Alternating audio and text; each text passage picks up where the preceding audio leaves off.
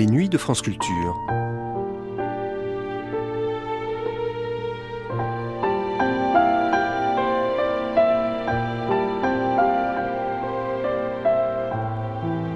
France Culture la nuit, une mémoire radiophonique. Il faut avoir en tête que l'agriculture est faite pour nourrir la planète et que le bonheur de l'espèce humaine repose sur l'équilibre arrêté une fois pour toutes entre les ressources planétaires et le volume de la population terrestre. Bref, entre le nombre de bouches à nourrir et les nourritures disponibles. Comme l'on sait, on imagine toujours l'avenir en observant le présent, donc le passé récent. Pour le roman de la science, le producteur et auteur Jean-Luc, au début des années 50, projetait les auditeurs dans un avenir suffisamment lointain pour que soient envisagées des horreurs culinaires telles que la tartine à la graisse de champignons et le boudin à la sciure de bois. La surpopulation mondiale était aussi envisagée comme une espèce de crime. On allait qualifier les pères de familles nombreuses, comprendre plus de deux enfants, de crapules. Oui, la paternité excédentaire semblait antisociale, mais l'art culinaire devait rester un sacerdoce. Le roman de la science, Quand les hommes auront faim, première diffusion sur la chaîne parisienne le 17 avril 1952.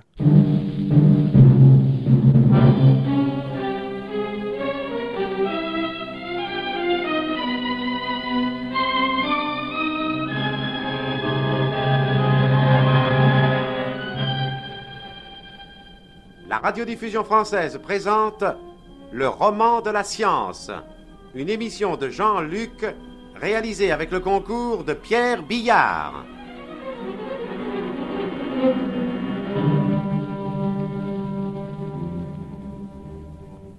Aujourd'hui, quand les hommes auront faim. Un sketch original de Jean-Luc, interprété par Martine Audrin, Jean Bollot, Christian Delano, Pierre Delbon et Roger Iglesias. Et un entretien avec M. Raymond Jacot, directeur du laboratoire de biochimie de la nutrition au Centre national de la recherche scientifique.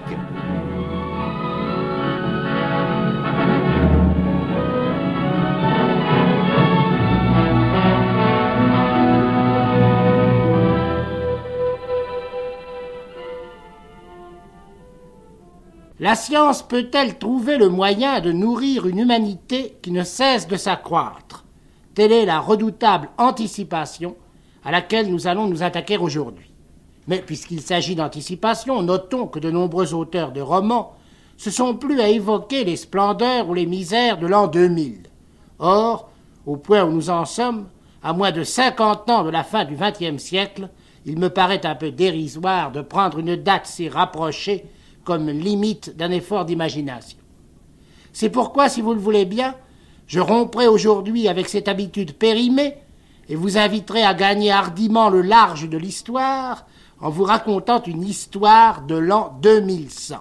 Cette histoire, je l'ai découverte, permettez-moi de ne pas vous expliquer comment, dans un journal de l'époque. Quel journal? Publié où? Vous me permettrez également de me taire sur ces deux points qui n'ont d'ailleurs aucune espèce d'importance.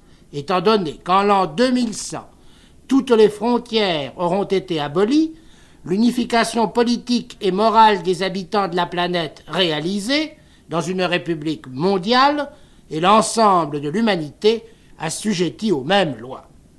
Voici donc l'adaptation radiophonique au goût du XXe siècle d'un article qui sera publié à l'aube du XXIIe sous ce titre et ce sous-titre à sensation Horrible suicide d'un grand artiste. S'estimant déshonoré par sa fille, le maître que François Vatel s'est frigorifié en s'enfermant dans son propre frigidaire.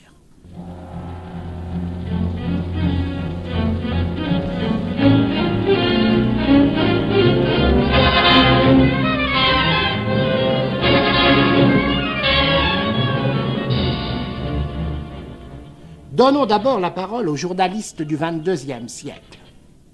Le sang de nos lecteurs se glacera dans leurs veines, c'est le cas de le dire, en apprenant la disparition, d'autant plus tragique que volontaire, d'un des plus purs artistes de ce temps, le génial François Vatel, membre de l'Académie mondiale de gastronomie, auteur de ces chefs-d'œuvre qui, Dieu merci, lui survivront éternellement, les quenelles de dinde à la sauce extase et le soufflet zéphyr aux délices d'automne. À l'origine de cette tragédie, qui met en deuil toute l'élite créatrice de l'humanité, on trouve une navrante affaire de famille. François Vatel s'est donné la mort à la suite de la condamnation sévère mais juste prononcée contre sa fille. En fait, le grand cuisinier avait prêté l'oreille à la voix du malheur en écoutant avec bienveillance, il y a trois ans, son disciple favori, Pierre Labille. Maître, j'ai une confidence à vous faire. Laquelle, mon petit? C'est très délicat, maître. J'hésite. Mais n'hésite pas, voyons, tu sais bien que j'ai non seulement beaucoup d'estime, mais encore beaucoup d'affection pour toi, mon petit Labille. Je te considère quasi comme mon fils. Justement. Comment ça, justement? Oui, justement. Il s'agit de votre fille. Ah? Oui, je, je crois que Georgette m'aime. Tu crois? C'est-à-dire que j'en suis sûr. Elle m'a demandé ma main. Ah ah Et qu'est-ce que tu as répondu, mon garçon? Mon Dieu, j'ai répondu que j'allais réfléchir. Je te comprends. La question du mariage est particulièrement grave pour un artiste aussi doué que toi. Oh, maître. Je t'avouerai, mon cher Pierre, que si la mère de Georgette n'avait pas été victime d'un accident d'astronautique, je n'aurais peut-être pas inventé mes quenelles et mon soufflet. La muse de l'art culinaire est une compagne exclusive, la bille. Terriblement exclusive. C'est bien ce que je me dis, croyez-moi. Mais d'un autre côté, Ah, il y a un autre côté. Georgette est charmante, maître. Charmante. J'aime, moi aussi. Ah, les hommes.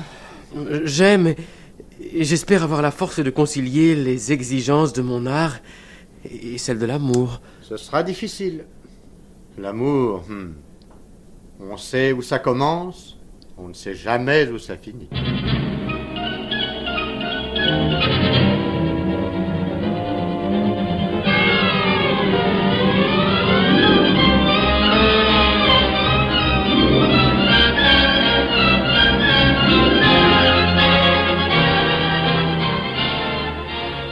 Un mois après cette conversation, l'ardeur féminine triomphait de la pudeur naturelle de l'homme et des légitimes appréhensions de l'artiste. Georgette Vatel conduisait Pierre Labille devant le juge du district afin de se l'attacher par des liens légaux. Citoyenne Vatel, acceptez-vous de prendre le citoyen Labille comme époux? Ah oui, monsieur le juge. Et vous, citoyen Labille, acceptez-vous de prendre la citoyenne Vatel comme épouse Euh, euh, Allons, Pierre. Mais réponds. Acceptez-vous oui. Mon chéri. Je vous déclare donc unis par le mariage. Citoyenne, je vous complimente de votre choix. Merci, citoyen juge. Et maintenant, mes amis, permettez-moi de vous adresser l'admonestation d'usage. Je tiens à vous rappeler, citoyennes et citoyens, qu'en conservant l'institution du mariage, la sage constitution de notre République mondiale, fondée pour assurer le bonheur définitif de l'humanité, n'a pas voulu s'incliner servilement devant l'impétueuse puissance d'un instinct. N'importe, en particulier, que vous ne perdiez pas de vue que le bonheur de l'espèce humaine repose sur l'équilibre arrêté une fois pour toutes entre les ressources planétaires et le volume de la population terrestre, notamment et essentiellement entre le nombre des bouches à nourrir et les nourritures disponibles.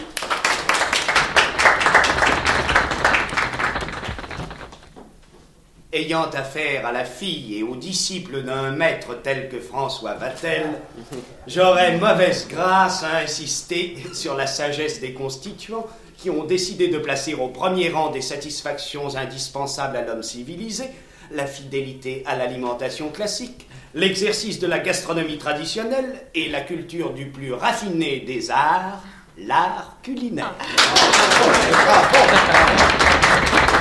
Mais mais n'oubliez pas, citoyennes et citoyens, que si la loi mondiale vous autorise à vous aimer, elle ne vous autorise pas du même coup à tirer de votre union des conséquences abusives et à mettre en péril tout l'équilibre humain en cédant à la vieille tentation barbare de la surpopulation. N'oubliez pas que l'enfant en surnombre est le suprême danger pour la race. N'oubliez pas qu'en renonçant aux plaisirs futiles et passagers de la maternité et de la paternité, vous vous conduirez en citoyen modèle.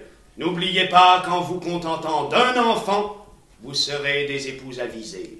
Qu'en allant jusqu'à deux, vous atteindrez le plafond fixé par la loi. Les cartes donnant droit à des enfants supplémentaires étant réservées aux seuls citoyens ayant perdu des rejetons en bas âge et aux gagnants des gros lots de la loterie internationale.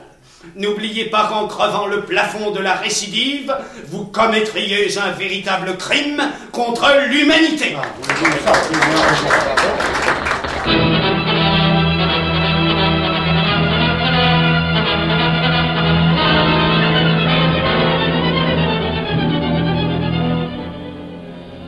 Neuf mois après, François Vatel avait le regret de constater que le jeune couple n'avait pas attendu un jour pour utiliser la première des cartes d'enfant qui lui avait été délivrée à l'issue de la cérémonie nuptiale. Hélas, le maître n'était pas au bout de ses épreuves.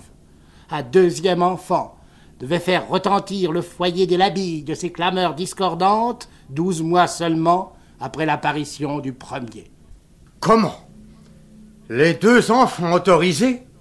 En moins de deux ans Mais c'est insensé, la bille, c'est insensé. Je vous assure, beau papa, que... Deux nourrissons sur les bras. Mais comment vas-tu faire, mon garçon, pour cuisiner avec deux nourrissons sur les bras? Songe-y, malheureux. Comment pourras-tu soutenir ta réputation, qui est également la mienne?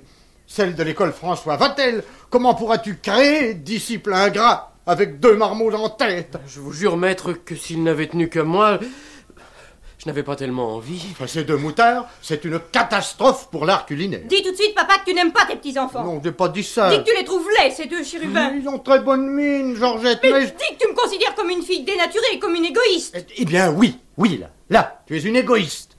Tu aurais dû penser à la carrière de celui qui, avant d'être ton mari, était le continuateur désigné de mon œuvre, au lieu de céder à une passion malsaine, antisociale. Antisociale, malsaine. Ah, vous me faites mal, vous autres hommes, avec vos grands mots. Georgette Toi, tais-toi Tu ne veux pas l'avouer, mais tu les adores, nos deux petits chéris. Tu donnerais tous les prix de cuisine et tous les honneurs gastronomiques du monde pour un de leurs sourires. Ma fille, tu parles comme une réactionnaire anarchiste. Et après? Ils ont peut-être raison, les anarchistes réactionnaires, quand ils refusent votre fameuse civilisation du bonheur, du bonheur bien calculé, bien pesé, bien rationné. Mais je m'en fiche, moi, de votre bonheur, de votre paradis terrestre tiré au cordeau, de votre confort universel et de vos éternels banquets. Le bonheur pour nous autres femmes, qui avons gardé du vrai sang dans les veines. Moi, c'est de jouer le plus longtemps possible à la poupée. Parfaitement. C'est de serrer dans nos bras des petits êtres pas encore abrutis et pervertis par vos grands discours. Des petits êtres qui sont tout à nous comme nous sommes tout à eux. Des enfants. Nos enfants. C'est d'avoir des bébés, encore des bébés, et toujours des bébés. Elle est folle. Ma fille est complètement folle. Mon Dieu, les bébés sont réveillés. Tenez avec toutes vos histoires, vous m'avez fait oublier Vous l'avez entendu, beau papa Oh, je suis très inquiet, mon gendre. Ça, je, je ne te le cacherai pas. Extrêmement inquiet. Oh, moi aussi. Je me demande où ma fille, ou ta femme, s'arrêtera. Si elle accepte de s'arrêter, beau papa.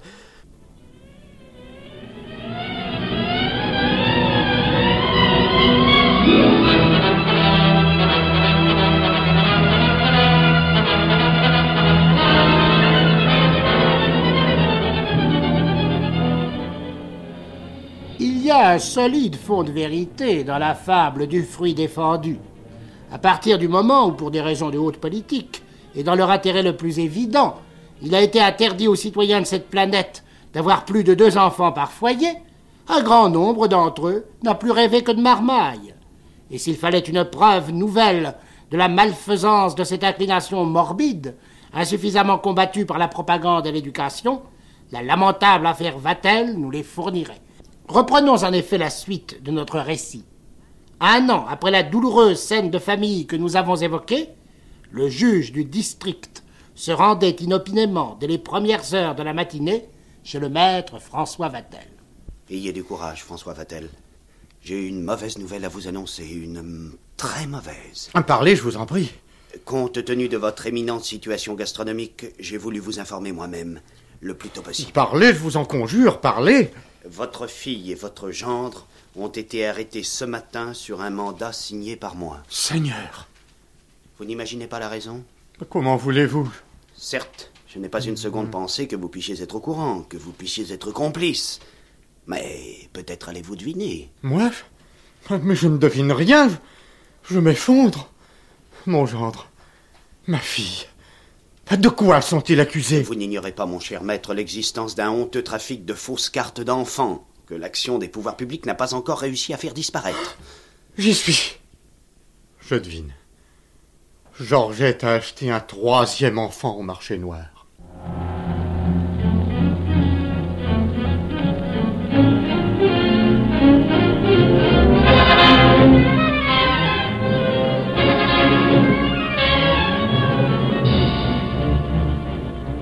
Cependant, dans la prison du district, Pierre Labille et sa femme affrontaient les premières épreuves de la détention.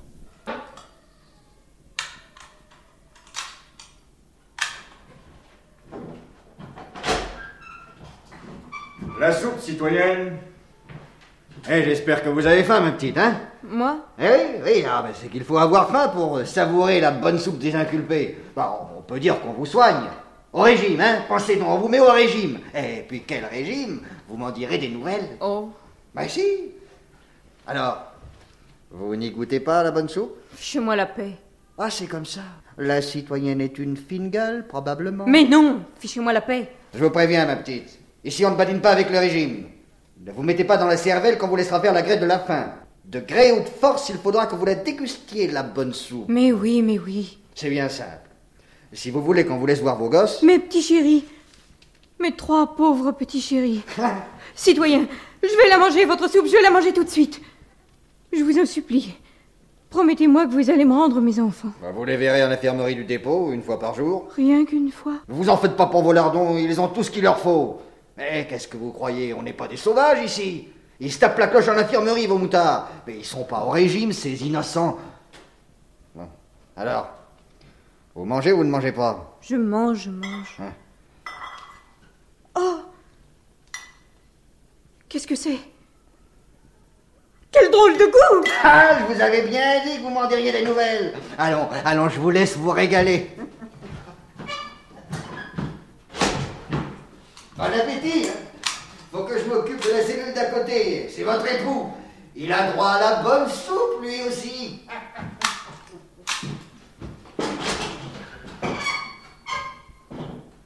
La soupe, citoyen. Ah, moi, c'est pas trop tôt, je crève de faim. Ah, bravo, ça fait plaisir de servir des clients comme vous. J'espère que la cuisine est convenable, hein Oh, vous allez voir ça. Ah, mais vous savez que je suis Pierre Labille, un artiste culinaire. C'est vrai, j'y pensais plus.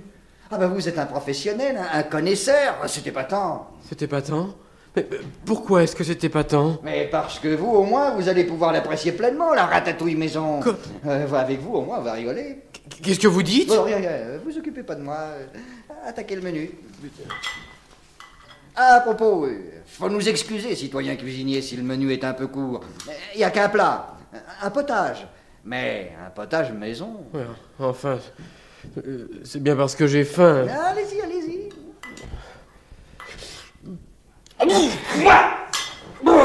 Quelle horreur oh, oh, Quelle abomination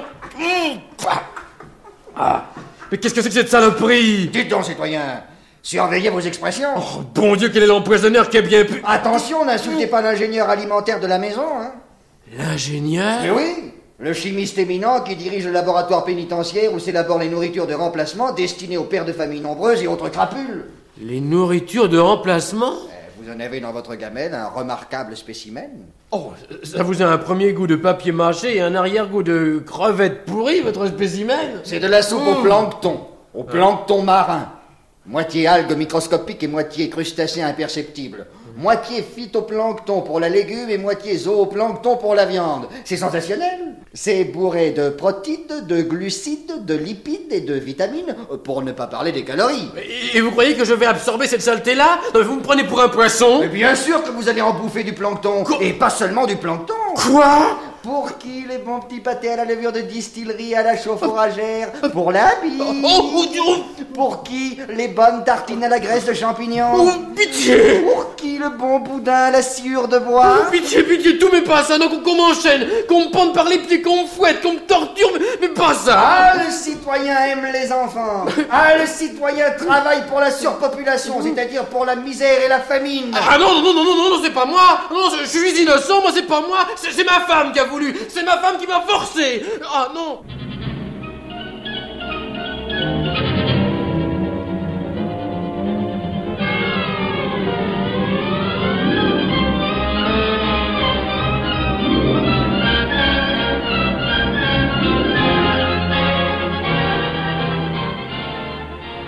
Ce qui devait arriver arriva. Le procès au cours duquel s'affirma l'éclatante culpabilité de l'indigne fille du grand François Vatel ne pouvait s'achever que par un verdict exemplaire.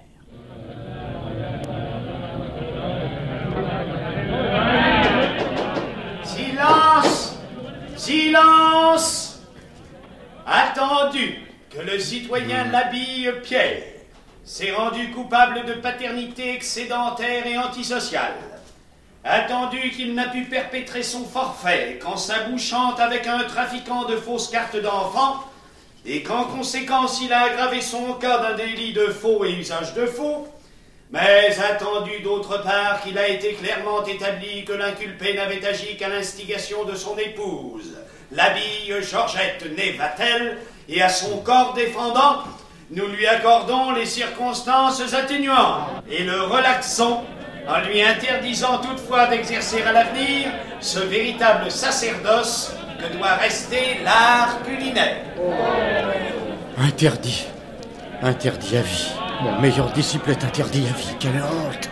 Silence Silence, nous n'avons pas Et fini ma fille Ma fille, quel sera le sort de ma fille? Silence Attendu que la citoyenne l'habille Georgette Née Vatel s'est rendue coupable de maternité illégale, attendu que, sourde aux conseils de sagesse prodigués par son père et aux prières de son époux, elle n'a pas hésité à se procurer un troisième enfant au marché parallèle, attendu que cette femme, monstrueusement mère, a, tout au long de l'instruction et du procès, persisté dans son abominable attitude et accumulé les professions de foi maternelle les plus révoltantes, nous lui appliquerons dans toute sa rigueur la loi sur les sanctions alimentaires. Et la condamnons à 20 ans de cuisine scientifique et de nourriture de remplacement. Ferme 20 ans d'ersatz. Ma fille. Mon sang et mon nom sont déshonorés. Je suis déshonoré.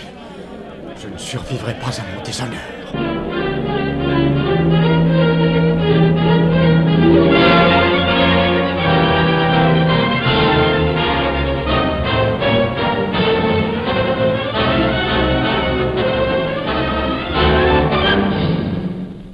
Accusera peut-être d'avoir abordé dans le style de la plaisanterie, de la mère plaisanterie, le plus grave des sujets. Mais notre plaisanterie est-elle moins amère que celle du génie de l'espèce, si génie il y a, qui, si nous en croyons l'histoire contemporaine, semble s'obstiner à ne connaître d'autres contreparties à l'accroissement de l'humanité que la famine et la maladie permanente pour des millions d'enfants en Asie, en Afrique et ailleurs, avec une bonne guerre de temps en temps pour accélérer le processus. Si nous avions choisi le ton de la tragédie au lieu de celui de l'humour, peut-être notre émission eût-elle été insupportable. D'ailleurs, nous ne nous en tiendrons pas à la plaisanterie. Nous allons sur le grand problème de l'avenir alimentaire interroger maintenant un grand expert français, M. Raymond Jacot, directeur du laboratoire de biochimie de la nutrition au Centre national de la recherche scientifique. En tout état de cause, M. Jacot, et quelle que soit les perspectives démographiques qui s'offrent à nous, je crois que le problème se pose de trouver de nouvelles ressources alimentaires pour l'humanité. Certes, la famine existe, mais en dehors de cas extrêmes, on peut dire que les deux principes alimentaires qui font, qui risquent de faire le plus défaut, sont d'une part les matières azotées, ce que nous appelons les protides, et d'autre part les matières grasses. Est-ce que dans ces deux directions essentielles, les matières azotées et les corps gras, la science nous apporte de nouvelles ressources, de nouveaux aliments? L'usage alimentaire de la levure est très ancien, puisque de tout temps, l'homme a connu les boissons fermentées. Mais ce n'est relativement que récemment qu'on a pensé à utiliser directement la levure comme aliment. Mais jusqu'ici, la levure servait à fabriquer des aliments, elle n'était pas elle-même directement un aliment. La levure, euh, certainement, cher monsieur, vous avez mangé de la levure sans le savoir, car au cours de la récente guerre et sous l'occupation, le manque de matière azotée était tel que le ministère du Ravitaillement a organisé systématiquement la récupération de certaines levures, comme la levure de distillerie, et pour faire une chose dont vous avez certainement beaucoup goûté sous l'occupation, pour faire des bouillons. On peut dire que la plupart des bouillons, euh, genre viandols, genre libique, qui ont été faits sous l'occupation, ont eu la levure comme matière première. En fait, on peut faire un usage, à mon avis, plus judicieux de cet aliment remarquable. Les Allemands, qui étaient des grands experts en traitement de la levure, avaient réalisé des spécialités variées, allant depuis des pains d'épices et des biscottes. Jusqu'à des pâtés. Jusqu'à des pâtés. Et l'objectivité me porte à dire que l'on peut fabriquer des pâtés de levure absolument excellents. Par conséquent, le but pratique est atteint en ce qui concerne les levures. Je crois qu'on envisage d'ailleurs un effort sérieux en France à ce point de vue. On envisage un effort qui peut être évidemment considérable, puisque la culture de certaines levures qu'on appelle les torulas sur des sous-produits jusqu'ici inutilisables, à savoir les vinasses de distillerie, permettrait une production annuelle allant jusqu'à 30 000 tonnes environ de levure sèche par an ce qui représente 15 000 tonnes de matière azotée, vous voyez qu'il s'agit d'un appoint très sérieux sur le marché et particulièrement sur le marché du bétail. Car dans mon esprit, et jusqu'à preuve du contraire, je pense que la France peut encore se permettre de consommer des produits, disons, nobles, tels que le jambon, tels que le lait, et que jusqu'à une catastrophe qu'il faut espérer lointaine, la levure ne servira en France que pour euh, complément et pour comme agent de valorisation de, du régime du porc ou du régime de la volaille.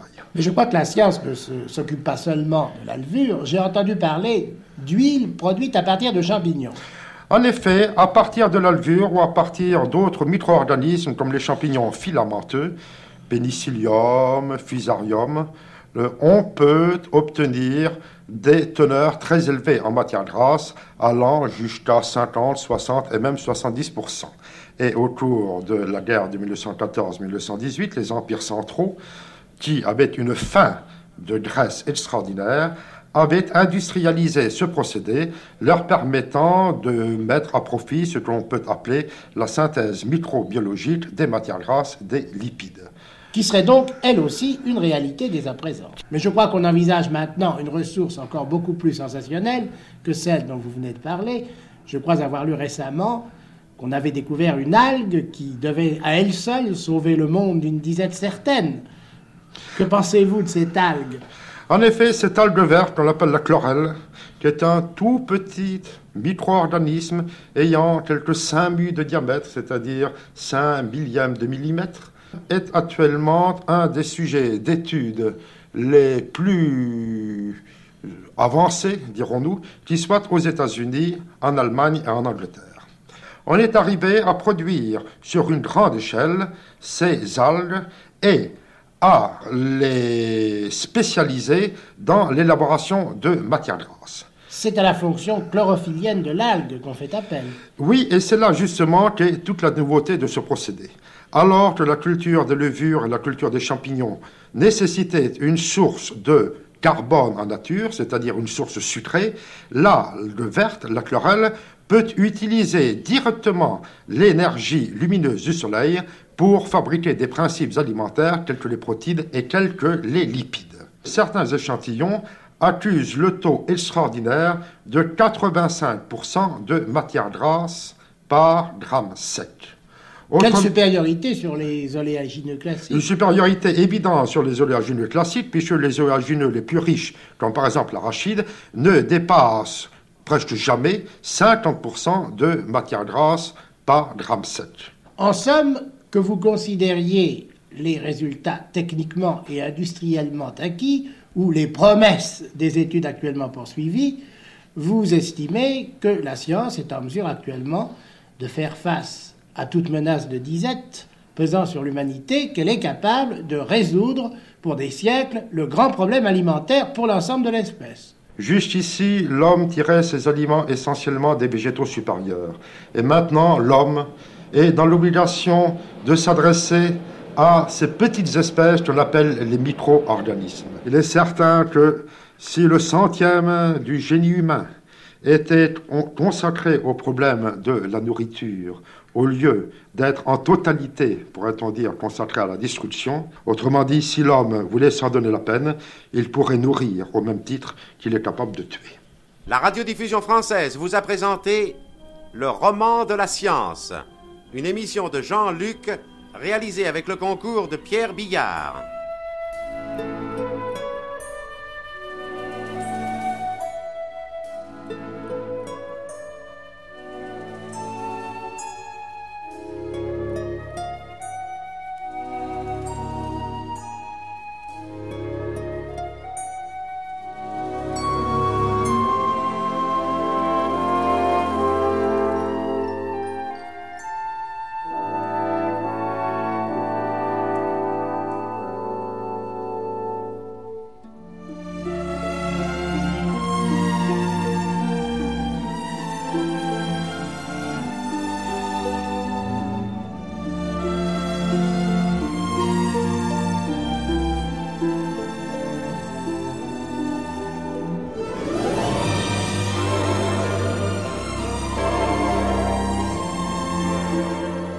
Cette émission a été diffusée pour la première fois sur la chaîne parisienne le 17 avril 1952. Vous pourrez la réécouter en ligne ou la télécharger durant un an sur le site franceculture.fr, rubrique Les Nuits de France Culture.